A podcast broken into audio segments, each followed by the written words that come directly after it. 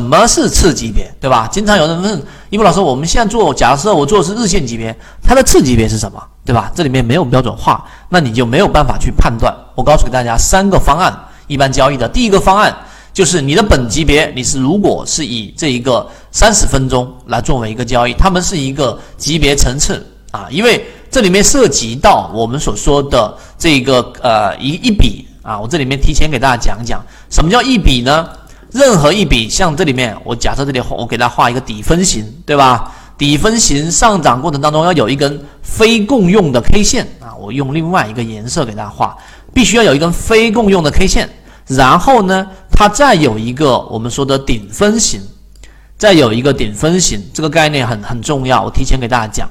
那所以一个底分型跟顶分型中间含有一个嗯不共用的 K 线。一共是几根 K 线啊？就所以任何一笔最少最少要有什么五根 K 线，这个概念大家一定要深深的牢牢的记住。后面我下一节给大家讲包含的时候，只要不符合五根 K 线的，它就不是一笔，就不用画啊。明白这个道理之后，我们再回到我们常用的级别。那常用的级别有几个方案？几个方案？第一个就是我们所说的三十分钟级别，呃，用三十分钟级别，对吧？它的次级别是五分钟啊。你说它这里面不是二十分钟吗？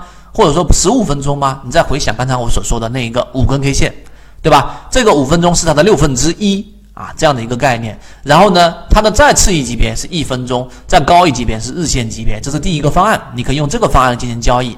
第二个方案呢，就是这个方案，我们说的它的本级别是六十分钟，然后十五分钟、五分钟日线级别，它的高一级别。所以如果你取的是日线级别来交易的话呢，常规的，我跟大家说，常规的方案里面。呃，用六十分钟级别来作为它的次级别，说我们说作为辅助判断，然后十五分钟级别，然后到五分钟级别，就不要再切换到一分钟级别了，对吧？一分钟级别看看可以，但在交易过程当中的辅助作用不强。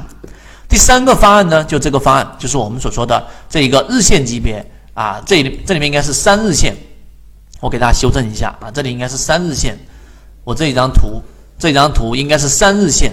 在这个地方上是一个三日线图，然后呢，这里应该是我们说的一百二十分钟啊，一百二十分钟，一百二十分钟图，然后呢，这里是我们所说的三十分钟到五分钟图，这是第三方案，也不常规用，所以在交易过程当中，你就不用，如果你是日线交易波段交易者，取中间这一个日线六十分钟、十五分钟跟五分钟这样的一个级别排序就可以了。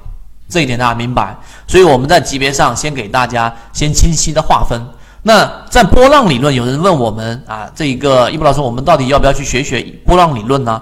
你可以去了解，但是我告诉给大家，千万不要走火入魔，因为波浪理论它有很多种数的方法，对吧？一浪、二浪、三浪、A、B 浪、调整浪等等，这些会让你整个人绕晕，在圈子当中。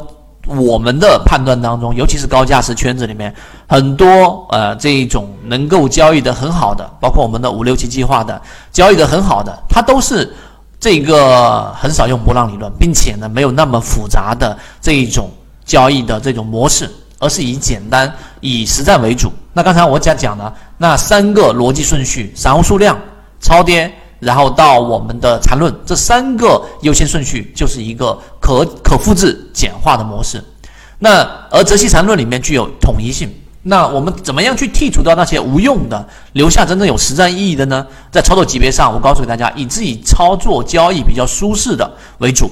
我还是给大家去说，不用过多的去从太小的级别切入，就做。小级别的作为这个操作级别，有人用五分钟做操作级别，那你想一想，你除非是做期货，除非是做股指期货，明白了吧？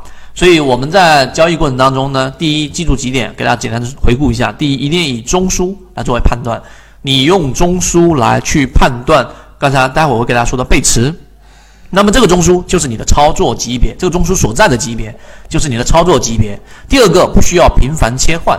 不用日线到六十分钟，然后又到三十分钟，又到二十分钟，又到十五分钟，又到一分钟，一直切换，不用。第三，分析级别和操作级别是要有明显的区分的。操作级别就是操作级别，对吧？就像我们刚刚说的，操作级别是日线级别，是六十分钟级别，而分析级别呢，就是你可以用到可能十五分钟级别或者五分钟级别，这就 OK 了。我一直在说的一句话是：起终身进化，市场在变，人性在变。学习是永无止境。入圈系统学习 PPT 七七九七七。